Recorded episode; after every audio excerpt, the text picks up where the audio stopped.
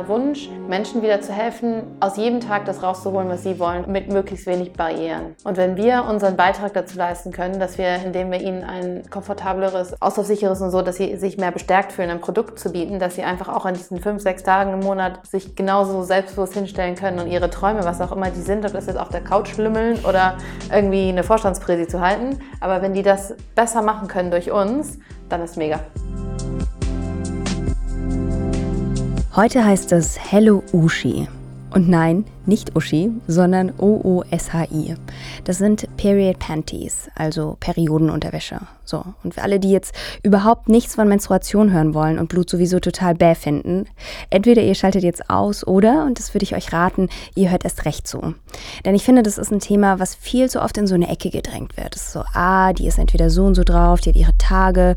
Und es gibt ganz viele Frauen zum Beispiel, die ganz gewohnt OBs benutzen, weil sie das immer so gelernt haben, ohne zu wissen, dass viele Schmerzen, die man so haben kann, zum Beispiel auch genau davon kommen können, dass man eben die Blutung versucht zu stoppen. Also ein Thema, das super wichtig ist. Ähm, ich glaube, ich kann Stunden darüber reden. Christine und Kathi haben auf jeden Fall mit Uschi eine ziemlich spannende Alternative geschaffen. Und warum Uschi sie dazu gebracht hat, super gute Jobpositionen aufzugeben und was sie damit jetzt genau wollen, das erklären sie euch gleich selbst. Eine Sache noch, die ich immer bei Podcasts schwierig finde, wenn zwei Interviewgäste dabei sind. Ich weiß nie, wer wer ist. Deshalb, Christine fängt an zu sprechen. Und wer ein Bild dazu braucht, bei meinem aktuellen Insta-Post seht ihr die beiden auch. So, und jetzt viel Spaß bei Hello Uschi.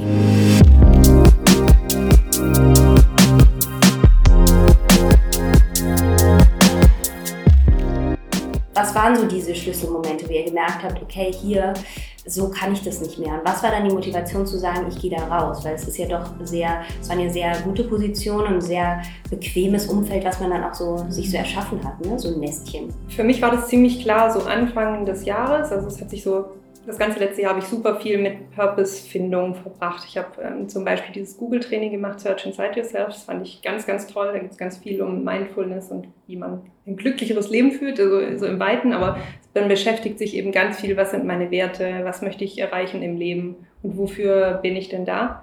Und darüber habe ich dann zum ersten Mal wirklich richtig bewusst angefangen zu reflektieren, was ich den lieben langen Tag mache. Also vor allem auf mein berufliches Umfeld bezogen und ähm, habe da relativ schnell festgestellt, dass ich eigentlich sehr viel Raubbau an meinem Körper betreibe, also an mir als Person und an meinem Körper.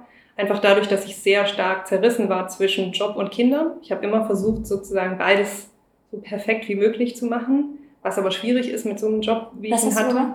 Ich habe den Einkauf geleitet für Unterwäsche und Accessoires. Und das bei war einfach Zalando. Bei Zalando, mhm. genau. Und ähm, das ist eben nicht nur ein Vollzeitjob, sondern eben weit mehr Stunden als Vollzeit normalerweise und dann eben die Kinder, ne, die man auch betreuen möchte, mit denen man gut die Zeit verbringen will. Und ich habe mich da eben dazwischen verloren. Ich habe für mich selbst keine Zeit mehr gehabt. Und ähm, das kann man mal ein paar Wochen machen, ne? vielleicht auch ein paar Monate. Aber ich habe es wirklich über die letzten ja, drei, vier Jahre auf jeden Fall gemacht. Ne? Und immer, ich habe immer gejammert, das ist alles zu viel und ich kann nicht mehr und so, aber ich habe nie wirklich was getan. Und das hat sich dann bei mir so geäußert, dass ich Anfang des Jahres einen Burnout hatte und wirklich nicht mehr arbeiten konnte. Und das war für mich dann so der ganz tiefe, ja, der Schmerzmoment, wo der Schmerz dann so groß ist, dass du merkst, das, was du die ganzen Jahre immer gefühlt hast, ist jetzt einfach so, dass dein Körper sagt, so, so geht es einfach nicht mehr, so kannst du nicht weitermachen.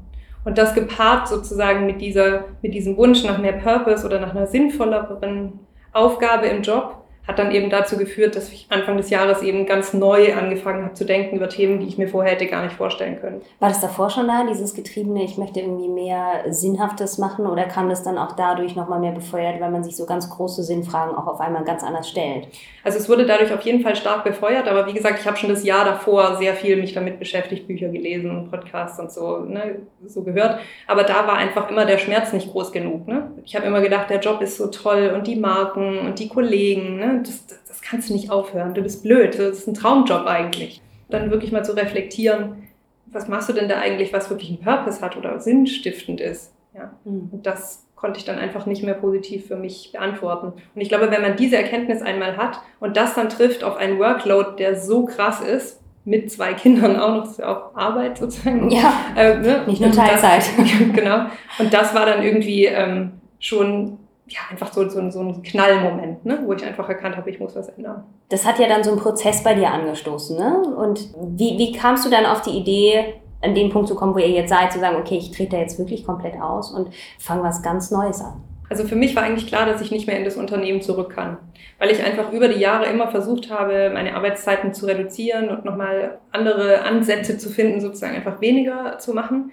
Aber das war schwierig, zumindest in der Position. Ja. Und ich habe dann immer so, oder ich glaube, das gilt ja auch für uns beide, wir haben immer viel so Augen und Ohren offen gehabt, was gibt es denn für interessante Jobs, wo du gleichzeitig irgendwie was bewegen kannst, wo du irgendwie ein Team hast, ja, wo du irgendwie coole Sachen machen kannst, aber halt mit weniger Stunden oder zumindest flexibel. Mhm. Ja. Wenn es nicht weniger Stunden sind, dann zumindest so, dass du halt nicht so eine Präsenzzeit im Office hast, ne? nicht der Tag durchgetaktet ist von morgens bis abends mit Terminen, sondern dass du es dir selbst halt so ein bisschen einteilen kannst. Mhm. Und da gibt es nicht so viel. Ja? Dann haben wir ja auch unsere Familien hier in Berlin. Das heißt, es war dann eben schon auch auf Berlin so ne, ein bisschen begrenzt.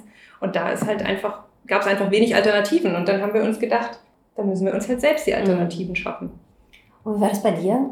Ähm, der generelle Konflikt zwischen einer beruflich ambitionierten Karriere und einer aktiven Mutterrolle, sage ich jetzt mal, der war auch bei mir gegeben. Und das ist auch eine Sache, über die wir zwei uns in den letzten paar Jahren als Freundin sehr viel unterhalten haben weil wir eben da aus sehr ähnlichen Situationen kommen. Wir haben einen sehr hohen Anspruch an dem, was wir mit äh, beruflich machen wollen.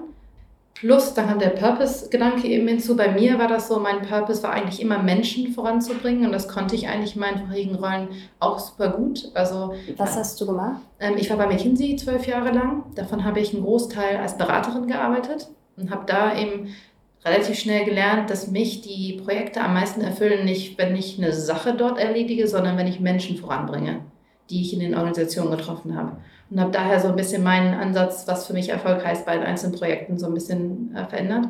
Und daher hatte ich eigentlich schon immer das Gefühl, dass ich etwas sehr Sinnstiftendes mache, weil ich wirklich ähm, Menschen in ihrem beruflichen Werdegang sehr geprägt habe, sowohl meine Klienten als auch meine Teams. Und dann bin ich nach der Geburt von meinem zweiten Kind, ähm, bin ich gewechselt in eine Rolle hier in Berlin. Da war ich äh, Personalchefin sozusagen des Berliner Standortes. Und auch da ist es natürlich sehr erfüllt, weil man genau das eben mit sehr viel mehr Kollegen macht, denen mhm. dabei helfen, eben ihre, ihre Karriere und ihren Weg zu gestalten. Somit hatte ich ähm, der, meine Suche nach Purpose, ich hatte nicht das Gefühl, dass ich keinen Purpose hatte. Der Teil hat mich eigentlich sehr erfüllt. Aber ich hatte dann trotzdem einen Moment, ähm, und zwar weiß ich noch ziemlich genau, wann er war. Da waren wir nämlich ähm, Ende letzten Jahres äh, im Urlaub und ich habe mit, dem, mit dem Female Future Force angefangen. Mm, schön. Und äh, die, die es kennen, das ist ja ein Online-Training, ja. für die es nicht kennen, das ist ein ähm, Online-Training von der Edition F, mm, wo man eben über ein Jahr hinweg verschiedene Videos bekommt, eins pro Woche, wo ein Coach einen begleitet zu verschiedenen Themen, die genau. einen betreffen. Und wir haben das tatsächlich zusammen angefangen. Wir haben äh, uns verabredet dazu, dass wir es zusammen machen wollen. Und dann erste Woche und sollte losgehen. Ich war im Urlaub, habe gesagt, ähm, ich brauche mal zwei Stunden Zeit für mich. Ich mache jetzt diese Session. Und das war eine Session mit einem Coach, der heißt Curse. Ach, großartig, ja. Ich finde es eine wahnsinnig tolle Session. Total. Super Einheit. Ja. Voll. Und der macht eine Übung mit allen, die heißt Schaukelstuhlübung. Und mit der ähm, hat er eine sehr, finde ich, ähm, geschickte Art und Weise, einem davon zu helfen, indem man eben anfängt, am Ende seines Lebens, wo man, wo man da stehen möchte, runterzubrechen, Schritt für Schritt, was man eigentlich morgen machen muss. Ja, also es kommen so Fragen so, wenn du halt in 50 Jahren da sein willst, wo musst du denn in 25 Jahren sein, musst du dafür in 10 Jahren sein und dann bricht es immer weiter runter.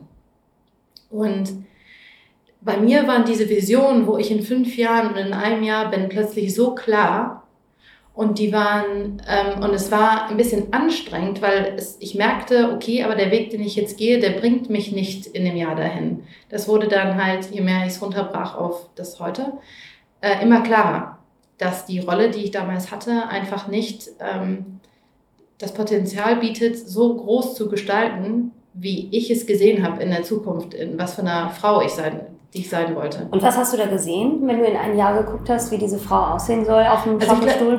Ich, ich glaube, das fünf oder zehn Jahre war am, am einprägendsten für mich.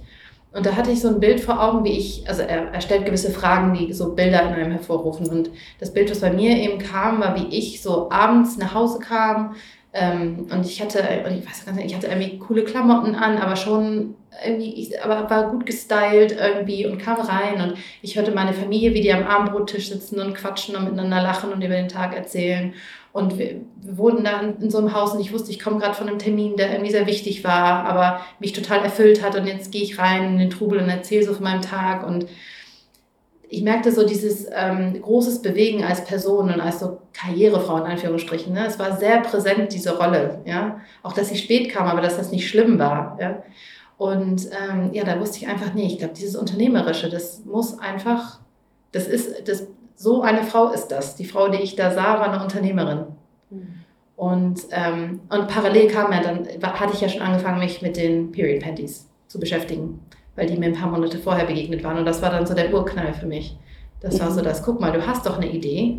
Und anscheinend ist das doch das, wo du, oder was für dich aspirational ist, was du da als gut empfindest.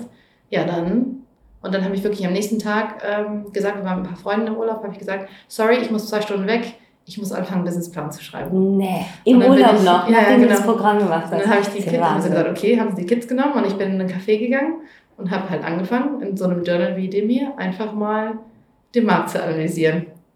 Ey, wie, ich muss jetzt aber auch mal sagen, wie schön ist es eigentlich, dass es so ein Netzwerk und so ein Coaching-Programm gibt, ja, was so krass ja, viel total, bewegen kann, total. oder? Und wir, also, wir haben auch ganz viele andere Sachen noch aus, diesen, aus dieser Female Future ja. rausgezogen, später für Ushi. Also das ist wirklich total zu empfehlen. Mhm. Ja, ich habe das auch gemacht. Äh, ich muss leider sagen, ich gehöre zu den Frauen, die immer noch sehr hinterherhinken. Wir haben aber auch nicht alle Sessions gemacht, ne? Nee, gerade als es dann wirklich losging bei uns, war es dann natürlich schwierig, die Zeit noch zu finden. Aber vor allen Dingen der Anfang hat so stark auch geprägt, was wir machen. Da haben wir fast so jede Woche so, ach guck ja. mal, die Session ja. für diese Woche können so wir benutzen gepasst. für das und das. Das passte perfekt. Und das ist jetzt, ich finde, das ist jetzt auch keine Werbung ähm, nur für Frauen zum Beispiel oder, nee, gar nicht. Ähm, oder so, sondern es mhm. ist was, was jeder machen kann. Voll. Was einem ja. so viel gibt, weil es so die einzelnen Teile, die in einem sind, so gut analysiert und Voll. dann ähm, da, ja, obwohl es nicht eins zu eins Coaching ist, so viel mitgibt. Ne? Absolut. Wie, wie kam das dann auf? Habt ihr euch dann, habt ihr dann drüber gesprochen oder wie war dieser Prozess? Ich möchte so ein kleines bisschen mehr noch verstehen, wann so dieser Knall, der in dir ausgelöst wurde, der Funken übergesprungen ist und das so der Riesenknall gab. Ich habe dann im Urlaub angefangen, diesen Businessplan zu schreiben. Und ähm, ich war in der Zeit in der Elternzeit mit meinem ähm, dritten Kind. Der war damals, weiß ich, fünf Monate alt. Und, ähm, nach der, und ich wusste, in dem Urlaub habe ich da gesprochen mit Freunden und habe gesagt, ich muss daran jetzt weiterarbeiten. Wie mache ich das denn mit, ähm, mit meinem Sohn? Ähm, der ist ja noch zu Hause und der braucht mich ja auch noch, aber ich brauche irgendwie Zeit dafür. Und dann haben wir noch aus dem Urlaub überlegt, ich muss mir irgendwie Unterstützung holen zu Hause. Einfach nur ein paar Stunden am Tag, dass jemand, während die anderen in der Kita sind, ein paar Stunden ihn nimmt, damit ich diesen Businessplan schreiben kann. Und eine der ersten Personen, mit der ich halt sprechen wollte, weil es ja um Unterwäsche ging, war dann ähm, Christine. Und da hatte ich natürlich so die Parallelagenda, dass ich schon mehrere Jahre zuvor immer mal wieder Ideen hatte, von Sachen, die ich gerne mit Christine zusammen machen wollte, weil ich immer den Eindruck hatte, mit der wird es total gut passen, dass wir irgendwie eine gute Arbeitsebene haben würden und ich sie auch einfach total smart und irgendwie toll fand und dachte, das wäre eine super Kollegin und hatte daher so die zweite Agenda und ich glaube, die erste E-Mail ist auch so, hey, ich brauche deine Meinung dazu und vielleicht möchtest du dir auch überlegen, ob wir das zusammen machen. Aber ich habe das dann, also ich habe so mit das kleine Pflänzchen bei ihr so reingesetzt und habe dann aber komplett diesen Businessplan selber geschrieben. Und wir sind dann nochmal für längere Zeit verreist, dann im sehr frühen Frühjahr diesen Jahres.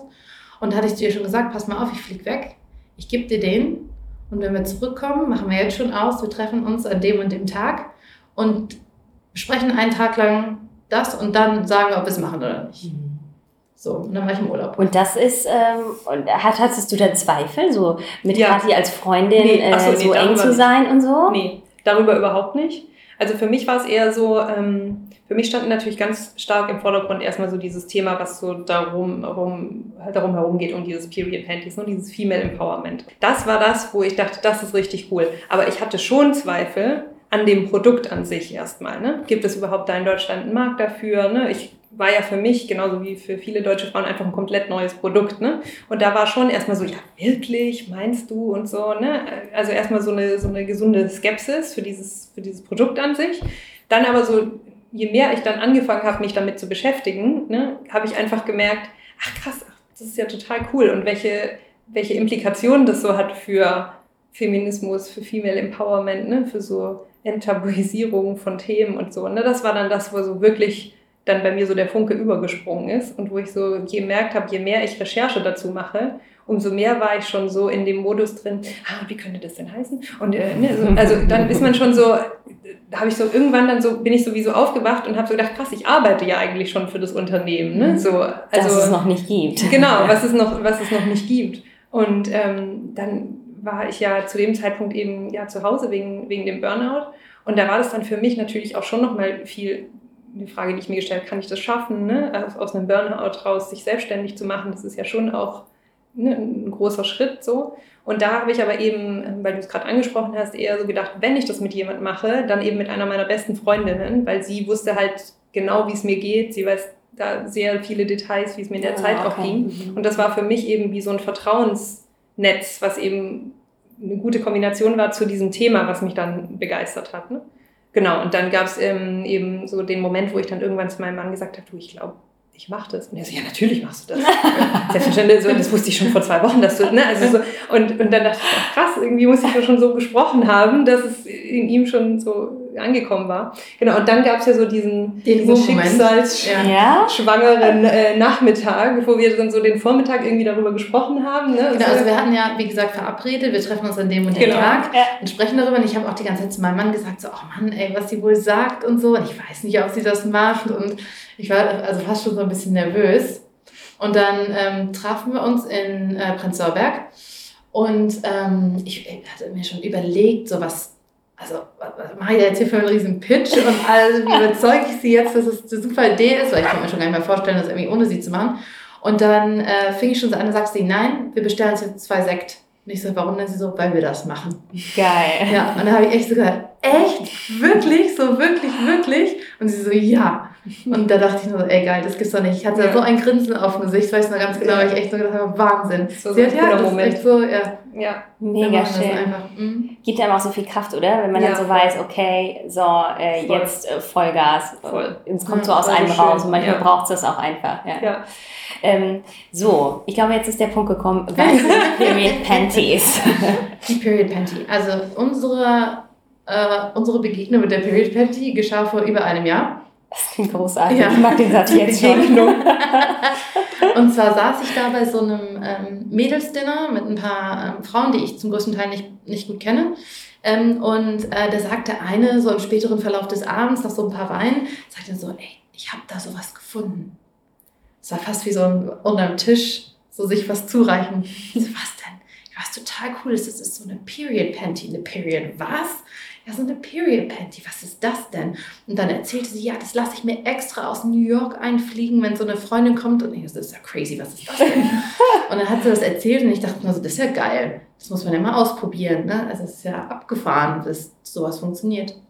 Und da habe ich ihr als Verwenderin angefangen, also als interessierte Kundin angefangen, mich mit dem Thema zu beschäftigen. Was Kannst du das eigentlich? dann auch mal sagen, wie das funktioniert? Weil so, mhm. ich glaube, der erste Gedanke ist erstmal so, Bäh. Ne? Mhm. Also vielleicht so, okay, kann ich mir nicht vorstellen. Ich habe eine Unterwäsche an und wie soll das äh, ja. quasi dieses Gefühl, also man hat ja dann vielleicht im ersten Moment die Assoziation, es fühlt sich unangenehm an. Mhm. Und wie kann so eine Unterwäsche das schaffen, dass man das nicht hat? Genau, also die, die ähm, Piri Panty zeichnet sich dadurch aus, dass die im Schrittbereich so ein Membransystem eingenäht hat. Ja? Und das besteht eben aus drei Schichten. Die erste Schicht saugt die Flüssigkeit vom Körper weg, die zweite saugt es auf und die dritte hindert es am Auslaufen. Ja? Und dadurch hast du eben sofort den, dieses, die Flüssigkeit wird sozusagen sofort weggeleitet vom Körper. Die innerste Schicht ist so eine Merino-Wolle. Dadurch fühlt sich das komplett trocken an. Das ist bei uns so. Das ist jetzt nicht unbedingt so bei denen, die ich, von denen ich damals Stimmt. gehört habe. Ne? Stimmt. Also, so ist also ne, genau. Also da müssen wir sagen, ne, die die ähm, Pants, die wir da aus Amerika dann auch uns mal mitbringen haben lassen, die haben uns eben in vielen Punkten nicht überzeugt, muss man sagen. Ja, das Konzept an sich hat uns total überzeugt, aber die genau. konkrete Umsetzung dessen fanden wir doch in vielen Punkten verbesserungswürdig. Ne? Und da ist eben zum Beispiel diese innerste Schicht, ne, das war was, was uns gestört hat an den amerikanischen Produkten zum Beispiel. Die fühlen sich eben nicht trocken an, mhm. ja, muss man ganz ehrlich sagen. Aber generell eine Period Panty heißt einfach, es sieht aus wie eine normale Unterhose, da ist aber ein System integriert, ja. was bei allen unterschiedlich funktioniert, aber was auf irgendeine Art und Weise Flüssigkeit hält. Genau. So, also das ist, mhm. glaube ich, die, der größte, der kleinste gemeinsame Nenner sozusagen ja. von allen. Ja. So. Genau, und wir haben eben das, wie Christine gerade beschrieben hat, dass es eben die Fähigkeit hat, auch wirklich Flüssigkeit von einem wegzuziehen und wirklich ganz sicher zu halten und so. Das sind Sachen, die wir erweitert haben. Genau. Okay, und dann hat die dir gesagt, hier gibt's das und du fandest das irgendwie erstmal total, total spannend. spannend. Also ich fand das spannend. Mhm. Und dann ähm, dachte ich mir, bestelle ich mir. Und dann bin ich online gehabt, gemerkt, geht ja gar nicht. Also man kann die eben, also bis heute kann man sie in Deutschland nicht, ähm, nicht erwerben, ohne dass man wirklich aus Amerika Sachen importiert oder von Marken, die auch aus anderen Teilen der Welt kommen. Aber jedenfalls ist immer mit einem wirklichen Import ähm, hängt das zusammen und es ist sehr teuer und auch allein der CO2-Ausstoß dafür, dass ich mir ein, eine Panty eben aus Amerika einfliegen lasse, weiß nicht, da widerstrebt sich bei mir vieles. Und daher dachte ich mir, ach, das ist doof. Im, Im Rahmen dieser Recherche nach dem Ich will die mal selber kaufen, war ich so berührt von den Berichten von Frauen, wie sie beschrieben haben, wie dieses Produkt ihr Leben wirklich verändert hat, positiv. Also zum Teil wirklich hochemotionale Berichte darüber, weil ich durchgeguckt habe, was haben so andere Leute für Erfahrungen mit sowas, mhm. ja? ähm, wie sie sich dadurch bestärkt fühlen, wie sie weniger Sorge haben, wie sie selbstbewusster in den Tag reingehen, wie sie einfach ein ganz neues Verhältnis zu ihrem Körper, zu ihrer Periode äh, bekommen haben. Und das hat mich sehr stark berührt. Und da war ich wirklich, es war wirklich so ein ein Tag spazieren gewesen mit meinem Baby, weil das macht man ja dann sehr viel. Und beim Spazieren plötzlich, das war das so, als ob eins und eins zusammenkam. So, Moment, das ist ja irgendwie eine spannende Idee und das gibt's hier noch nicht. Ha, mhm. da könnte ja eine Möglichkeit sein. Aber da hatte ich noch nicht sozusagen die Überzeugung, dass das jetzt der richtige Moment ist und dass ich das jetzt machen muss. Ich dachte damals so, ach, mach da erstmal die Elternzeit und guck mal, was passiert und so. Und dann, wie gesagt, kam dann nachher der Curse-Moment. Aber Und genau. wie ist das? Also wie, wie schafft äh, die das, dass man so ein wahnsinnig gutes Gefühl hat und ein anderes Verhältnis vielleicht auch zum Körper hinkriegt? Mhm. Also ich glaube, es gibt drei Sachen, die, die wirklich toll sind an der, an der Uschi. Also ich würde jetzt gerne auf, auf Uschi konkret ähm, eingehen mhm. eben. Das eine ist, sie ist halt sehr komfortabel. Ne? Also es gibt viele Frauen, die haben sozusagen aus welchen Gründen auch immer, möchten sich keine Tampons zum Beispiel einführen oder sind vielleicht unzufrieden mit den Tampons, die sie benutzen. Ähm, oder mit Binden gibt es auch viele Gründe, warum man da eben nicht zufrieden sein kann. Aber es gibt eben auf diesem großen, das ist ja wirklich ein sehr großer Markt, sehr wenig Innovation. Ja? Und ähm, da ist es eben bisher so, dass viele Frauen einfach, ne, so macht man halt so und benutzen halt deswegen Binden und Tampons. Aber unseres ist wirklich halt eine komplett komfortable Alternative. Ja? Das ist der erste Grund. Du ziehst sie einfach wie einen normalen Schlüppi an. Ne? Also du hältst, äh, trägst du auch den ganzen Tag ganz normal. Genau, also es hängt davon ab, wie stark man blutet. Sie fängt bis zu drei Normaltampons an Flüssigkeit auf. Das ist schon relativ viel. Also so eine durchschnittlich menstruierende Frau kommt damit einen Tag lang aus. Aber es gibt natürlich auch Frauen, die stärker menstruieren. Ne? Die müssten sie dann vielleicht einmal am Tag wechseln. Oder wenn sie wirklich sehr, sehr stark bluten, kann man das auch als Backup verwenden. Ja, als Auslaufschutz mhm. sozusagen. Das ist auch schon der zweite Punkt, ne? warum wir denken, dass sie sehr gut ist, weil man eben einfach keine Angst mehr haben muss, dass man irgendwo Blutflecken ne, auf der Kleidung hat. Also die wenn man verrutscht oder etwas doch schon voll genau. ist und man ist halt gerade mitten in einem Meeting, auf einem Kita-Run, äh, irgendwo mit Freunden, wo man gerade sagt, eigentlich kann ich gerade nicht mich darum kümmern. Der musste halt auch nicht. Oder nachts, ne? Ja, oder nachts, ja. Viele Frauen halt laufen ja nachts aus, weil der mhm. Tampon mhm. dann nicht reicht oder so, ne? Dann können sie das als Backup zum Beispiel tragen, läuft halt nicht mehr aus. Und der dritte Grund ist eben, dass es ein wirklich sehr nachhaltiges Produkt ist, weil man natürlich keinen Müll mehr damit erzeugt. Also ne, von diesen ganzen Perioden Einwegprodukten. Und da gibt es ja schon auch ein sehr, sehr gesteigertes Bewusstsein, Gott sei ja. Dank, in die Richtung, was man da tun kann, um das noch zu vermeiden. Weil, das haben wir nämlich noch gar nicht gesagt, Uschi kann man eben waschen und wiederverwenden. Genau. Ne? Mit äh, 30, 60? Mit 40 Grad mhm. in der Waschmaschine, ganz normal. Auch mit anderer dunkler Wäsche kann man das waschen. Idealerweise wäscht man das vorher einmal kalt aus und dann kommt es in die Maschine bei 40 Grad. Und es ist auch hygienisch, weil es eine antibakterielle ähm, Beschichtung hat. Ähm, und so, ihr hattet dann diese mhm. Idee und wolltet das dann umsetzen und das ist so eine, sowas ja, ne, wo einfach, wie jetzt bei mir auch, einfach ganz viele Fragen erstmal kommen. Mhm. Und ich mhm. glaube, ganz viel Skepsis ja bestimmt auch, vor allem in der Gesellschaft äh, und vor allem bei Frauen, die sich nicht mit solchen Themen und äh, auch äh, dem weiblichen Zyklus und sowas dann irgendwie beschäftigen. Wie kam das an? dass ihr sowas macht. Also, also hattet ihr am Anfang, ja, aber habt ich, ja, habt ihr, habt ihr da Hürden immer wieder oder? Ach, ich glaube, allein die Lieferantensuche ist ein hervorragendes Beispiel für Hürden. Also dieser Anruf halt, wenn man als, also wir hatten ja damals noch nicht mal eine Firma gegründet und dann rufst du halt irgendwie bei jemandem an, der funktionale Stoffe herstellt und sagst, hi, wir würden total gern mal eure Stoffe äh, beziehen. Können wir so Samples haben? Äh, ja, was wollt ihr damit machen? Ja, wir haben da so eine Idee. Ja, was denn so? Wie heißt denn eure Firma? Ja, uns gibt's da noch nicht. Habt ihr eine Umsatzsteuernummer? Nee, leider auch noch nicht. Ja, was wollt ihr denn machen? Ja, so eine Period Panty. Eine was? Ja, also, also da waren schon Auf jeden Fall. Einige unterhalt interessante Unterhaltungen und das ist auch so cool, wie man merkt, dass die Leute aus unterschiedlichsten Bereichen, die, skept die skeptisch waren, ob das irgendwelche Versicherungsmakler waren oder, oder Lieferanten oder äh, egal wer, wo man so am Anfang merkte, die haben so gedacht so, Hä? Seid ihr sicher? Also seid ihr sicher, dass, also das wollt ihr machen, wie die jetzt nach und nach, dadurch, dass es so erfolgreich ist, so richtig so mit ja, voll. reiten. Also gerade so bei unseren Stofflieferanten. Ja. Ne? Das ist so cool inzwischen. Ne? Die ja. rufen schon immer, ah ja, Frau Zeller, da wollte ich noch kurz sagen, also wir kriegen den jetzt doch früher hin, den Stoff und so, ne? und sind so total mit. Und da habe ich Ihnen jetzt noch mal ein Sample mhm. geschickt, das könnten Sie noch mal testen. Das könnte vielleicht sogar noch besser. Also, ne? Und jetzt sind die halt auch so mit begeistert, ja, und sehen halt, dass es halt auch funktioniert. So. Das ja. ist wirklich sehr cool. Also ihr seid äh, in diesem Jahr gestartet mhm. mit Ideenfindung. Wann war das nochmal? Also die Idee, wie gesagt, begegnet ist sie uns vor über einem Wann Jahr. Wann war der Sekt? Der Tag. Sekt, das war Anfang März. Ja, genau. Anfang März. Mhm. Und wann seid ihr jetzt damit auf den Markt? Seit wann gibt es die jetzt? Also wirklich den Markteintritt hatten wir mit der Kickstarter-Kampagne, die ist am 13. September gestartet. Ja, aber tatsächlich, und, aber tatsächlich vor uns liegen, ja. tun ja noch gar keine Pakete. Es ist ja weiterhin ein reiner Vorverkauf, weil die erste Lieferung ja im Dezember kommt und komplett ausverkauft ist. Und die zweite Lieferung, die wir zum Glück dann mit der Hilfe unserer tollen Lieferanten schnell auf die Beine gestellt haben, dann im Januar, Januar kommt. Weil wir unsere Dezemberlieferung, wo wir mh, mm, ja schon quasi die Kapazitäten schon vorausgebucht hatten und dann bei Kickstarter ja das Geld eingesammelt haben für die verschiedenen Stoffe. Da hatten wir eigentlich geplant, dass das bis Ende Februar reicht. Aber innerhalb von, ich glaube, waren zehn Tage, zwei Wochen, war alles weg. Was zieht ihr daraus? Also was für eine, was für eine Erkenntnis, ähm, die ja vielleicht auch größer ist als nur, oh ja, mehr produzieren. Nee, das ist einfach, man merkt es, es schreit so danach. Nach Innovation. Nach Innovation, so, dass endlich mal jemand da was anderes tut in dem Bereich.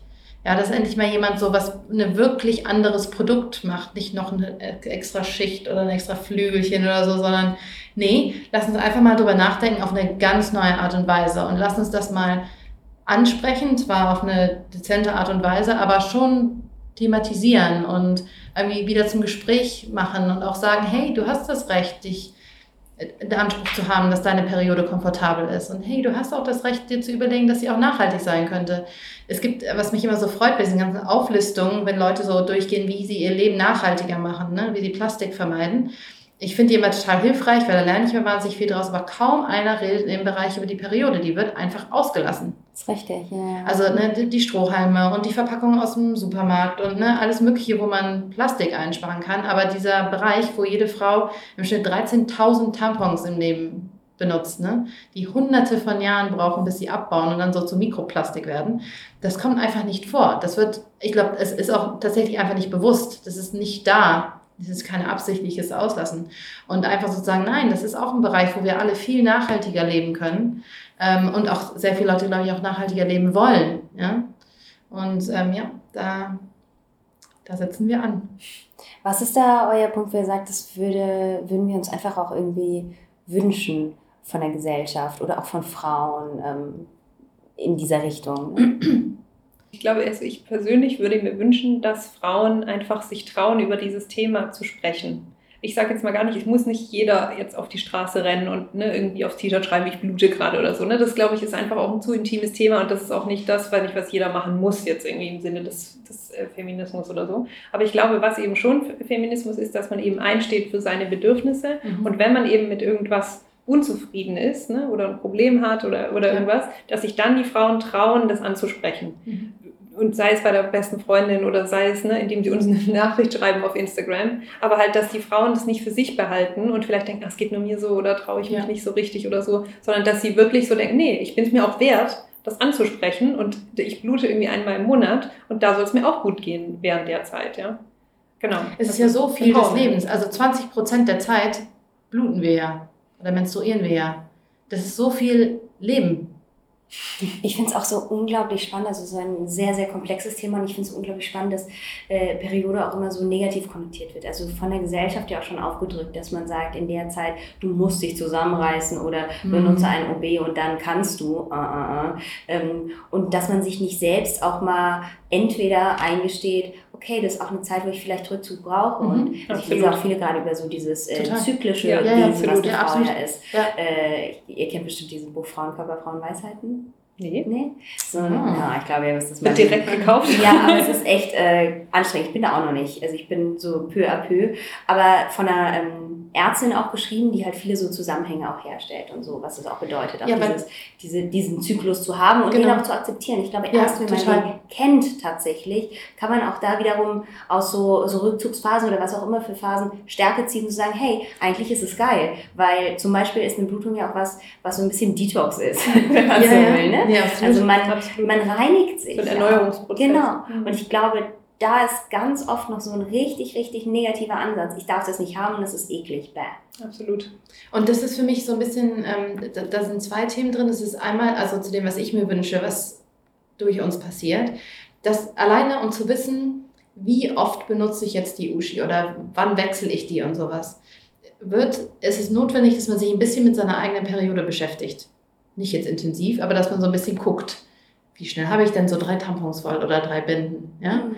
Was, in was für Situationen wäre denn was anderes eine bessere Lösung für mich? Also einfach nicht das so passiv, das muss weggehen, da darf man nichts sehen, das muss verschwinden, also verschwinden, sondern einfach nur so, nee, also das ist schon da, ich möchte es mir vielleicht angenehmer oder einfacher gestalten. Das ist, glaube ich, total legitim, aber auch mal so zu sagen, hey, das ist ein Teil von mir, das ist da und das ist okay. Und wenn Teile davon nicht okay sind, dann wie kann ich sie dann anders, anders gestalten? Und das ist auch dieses, diese ganze Diskussion mit hier Endometriose. Ich sage das mal falsch, aber. Ähm, das richtig, glaube ich, oder? Ja, das ist so ein, für mich so ein Zungenbrecher.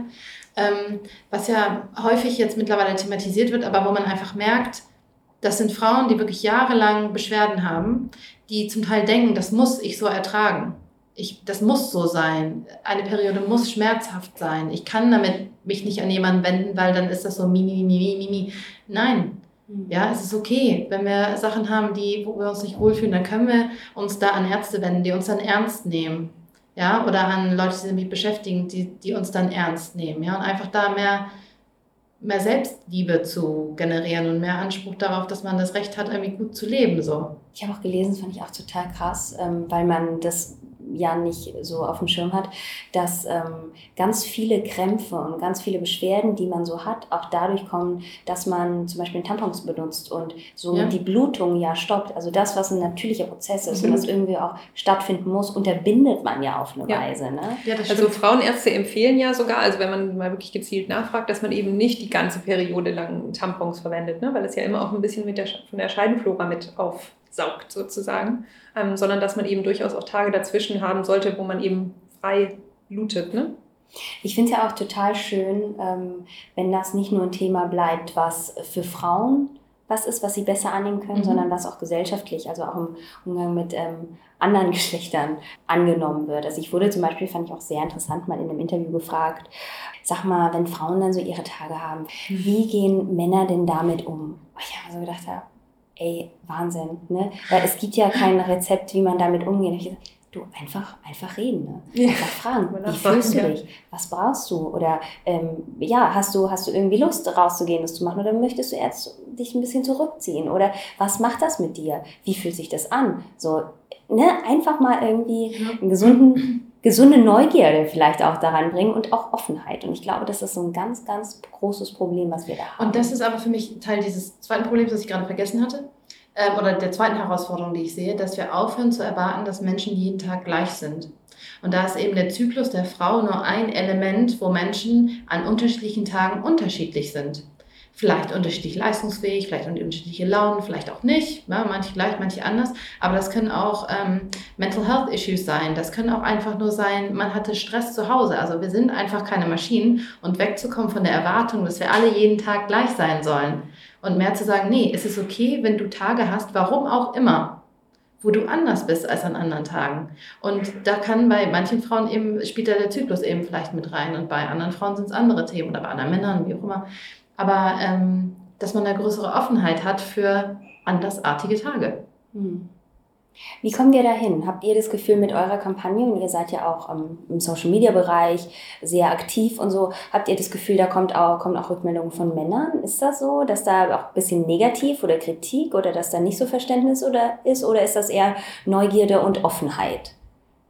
Also es gibt vielleicht so ganz vereinzelt mal Kommentare, ne, die dann auf Facebook irgendwo von einem Mann geschrieben werden, die einfach nicht, nicht okay sind, so, ne? aber das ist wirklich ein Mühe von den Rückzahlungen, äh, von den Rückmeldungen, die wir kriegen. Also es ist wirklich eigentlich so, dass im Gegenteil Männer, die wir angesprochen haben auf das Thema, eigentlich sehr viel Interesse haben mhm. und es da ganz oft auch so den Moment gab, dass die auch auf einmal angefangen haben, uns tausend Fragen zu fragen, wo man so das Gefühl hatte, die haben sie sich vielleicht auch vorher nicht getraut zu fragen, ne? oder wollten der Freundin nicht zu nahe treten oder sich vielleicht auch ein bisschen geschämt, das zu fragen oder so. Ne? Und da haben wir eigentlich eher, würde ich sagen, im Großteil positive Erfahrungen ja, gemacht, dass Männer da einfach auch viel Wissensbedarf haben und ja, vielleicht auch einfach in der Schule oder sowas, ne, auch zu wenig über dieses Thema offen gesprochen wird. Ja. Was würdet ihr euch wünschen? A, von der Gesellschaft, von, von der Politik, aber vielleicht auch von jedem, von jedem Einzelnen. Was kann man tun, um dahin zu kommen? Also ich glaube, ganz wichtig ist, also es, man kann es irgendwie von so zwei Facetten sehen. Ne? Irgendwie einerseits sozusagen im Kleinen aus jedem Einzelnen und dann von der Politik und von der Gesellschaft. Und ich glaube, ähm, was, was, was wir uns wünschen würden, ist, glaube ich, ein bisschen das, was wir auch vorher schon gesagt haben, dass wirklich jede einzelne Frau, die sich schon traut, offen darüber zu sprechen, dass sie auch so ein bisschen als Vorbild dann für die anderen gilt. Ne? Und so ein bisschen dadurch, dass es ja jetzt auch gerade zum Beispiel auf Instagram einfach viel präsenter wird, das Thema, und das ist einfach gerade ein großes Thema, finde ich, absolut ist eben auf Social Media, setzt es ja so kleine Pflänzchen in, in viele Frauen auf der Welt. Ne? Ähm, und wenn die dann wiederum mit ihrem Freundeskreis wieder, dann hat es wie so ein, ne, wie so ein kleines Lauffeuer sozusagen, ja, von, von der Basis auch. Und dann denke ich aber auf jeden Fall von der anderen Seite muss natürlich auch was passieren. Also wie zum Beispiel, was ich schon angesprochen habe, ich denke, wir müssen in den Schulen ähm, einfach schon ganz früh anfangen, dass das nicht ein Tabu-Thema ist oder ein komisches ja. Thema ist. Ne? Und, aber das ist wahrscheinlich auch größer als Periode. Ne? Ich denke, so überhaupt Sexualaufklärung, ne? irgendwie weibliche Lust, männliche Lust und so, da müsste man auch, finde ich, aus meiner Sicht viel mehr machen, viel offener drüber sprechen äh, in den Schulen. Ähm, und da finde ich aber ist eben auch Periode ein Thema, was man. Weil wir merken ja jetzt, wie unterschiedlich es ist bei unseren Töchtern. Also unsere ältesten Kinder sind ja beide Töchter. Und ähm, die haben ein ganz anderes Verhältnis jetzt schon zu dem Thema Periode, aber generell auch weibliche Genitalien und was das alles ist, weil die eben mitkriegen, dass wir uns damit beschäftigen und Bücher bei uns liegen, ne, wo es halt um, um den Körper der Frau geht und wie das alles funktioniert und die haben dann ganz selbstbewusste, selbstverständlichen Zugang zu. Und das wäre doch toll, wenn das jede, jede Person, die mit weiblichen Genitalien geboren wird, genauso hat, dass sie einfach weiß, das ist ein Teil von mir und das ist total okay und was finde ich irgendwie ja, absolut. Ich hatte auch so ein, äh, so ein Gespräch mit einer wirklich sehr guten Freundin eigentlich von mir neulich dazu dem Thema. Die hat auch einen kleinen Sohn, der auch so sieben Jahre alt ist. Und ähm, sie sagte so ein bisschen so, ja, das Thema Periode, das, davor will ich den echt noch so ein bisschen schützen. Mhm. Und das war so, sie hat es überhaupt nicht böse gemeint, sondern sie meinte so, ja, dieses ganze Thema, ich, wieso, wovor muss sie ihn denn schützen? Das ist doch nichts, wovor man einen schützen muss. Ne? Und da haben wir eben so diese Diskussion angefangen, dass ich das eben meiner Tochter Lucy schon sehr früh erklärt habe, wie das alles funktioniert und so. Und die war halt überhaupt nicht schockiert. Ne? Also ich habe halt gedacht, wenn ich meiner Tochter erzähle, ne, da kommt Blut raus, dass sie dann so, oh, um Gottes Willen, und die so, ah ja, okay, nee, alles nee, ist halt so, ne, ja. Und ich glaube, das ist halt genau diese Gespräche, die wir halt führen müssen, ne, so auch selbst und vielleicht auch äh, ne? früher, ne? weil dann noch nicht so viel Einfluss ja, auch von außen und von anderen Kindern, die das irgendwie in der Form vielleicht schon stigmatisieren ja. oder sowas. Also meine ist zum Beispiel ja fünf, meine älteste, und die war letztens mit auf so einer Messe, wo es halt nur um Periodenprodukte ging, so eine kleinere Messe hier vom Menstrual Health Hub, Shoutout hier in Berlin. Und ähm, die, äh, also für die war das komplett selbstverständlich, darum zu gehen, die verschiedenen Produkte anzugucken, die Kunst, die da ausgestellt war und so. Das ist für die, das ist überhaupt nicht was Schlimmes. Das ist für sie komplett selbstverständlich. Und ja. ich, so müsste es doch eigentlich Ja, ich sein. glaube, das hängt auch damit zusammen, dass eben Sexualität auch so tabuisiert mhm, wird. Ne? Und absolut. Eltern auch so Angst haben davor, Aufklärung äh, zu betreiben und die ganze Sexualität und sowas zu erklären ja. in einem schönen Sinne vielleicht auch. Und dann schiebt man ja. das darauf, dass die Lehrer das irgendwann in der Schule machen. Und dann ja. ist halt verkackt. Ja, vor allem eben auch weibliche Sexualität. Ne? Mhm, ja. ja. Das ist ähm, nochmal ganz besonders wichtig, glaube ich, dass man da mehr drüber spricht. Mhm. Warum Uschi? Ja, zu dem Namen gibt es auch so eine Story. Ne? Wir haben ganz viele Namen gebrainstormt. Ne? Und dann irgendwann haben wir so im Spaß so, äh, so gesagt, eigentlich müsste es doch Mushi heißen. Also M-O-O-S-A-I. Und dann, ah, nee, ist es doch einfach too much. So ein anstößiger Name und dann ein Produkt, was sicher auch viele anstößig wird. Das ist vielleicht irgendwie, nee, ein bisschen zu viel. Und dann haben wir aber von daraus ausgehend überlegt, ne, was könnten wir, haben wir so rumgespielt, ne? Und dann ist es eben Ushi geworden. Und da haben wir inzwischen echt sehr viele positive ähm, Rückmeldungen dazu bekommen. Auch so ableiten, also was das für Leute bedeutet. Genau. Da so also hat das eine Bedeutung oder kommt das eigentlich eher von... Nee, nee das ist ein Kunst. Hat ein, das hat keine Bedeutung. Nee. Es ist eher so, was die Leute so daraus machen. Ne? Ja, also genau. Ganz viele haben zum Beispiel so eine japanische Assoziation. Ja. Also das ist das Lustigste. Ne? Das Lustigste. ist oh shit. ja, das ist, wenn man so eine Periode kriegt, dass man, es hat tatsächlich jemand gefragt, so, ist das, weil man dann denkt, so, oh shit, so, nein, das ist doch nicht das. Nein, es gibt total schöne wie so, oh she, guck mal, sie da drüben, das finde ich super, ja. Oder auch so diese zwei Kreise könnten ja, ja auch für das, für das Weibliche, ne, für die Rundungen stehen oder auch für das ähm, Unendlichkeitszeichen des Zyklus mhm. zum Beispiel, ne. So, also es gibt verschiedene man kann es auch ergänzen auf Shine oder so. Ja, stimmt. Schön. Gar nicht. Ja, also da gibt es ja, genau. ja, und die gefallen uns eigentlich alle. Ne? Bis jetzt waren da immer nur schöne Sachen mit bei. Ja.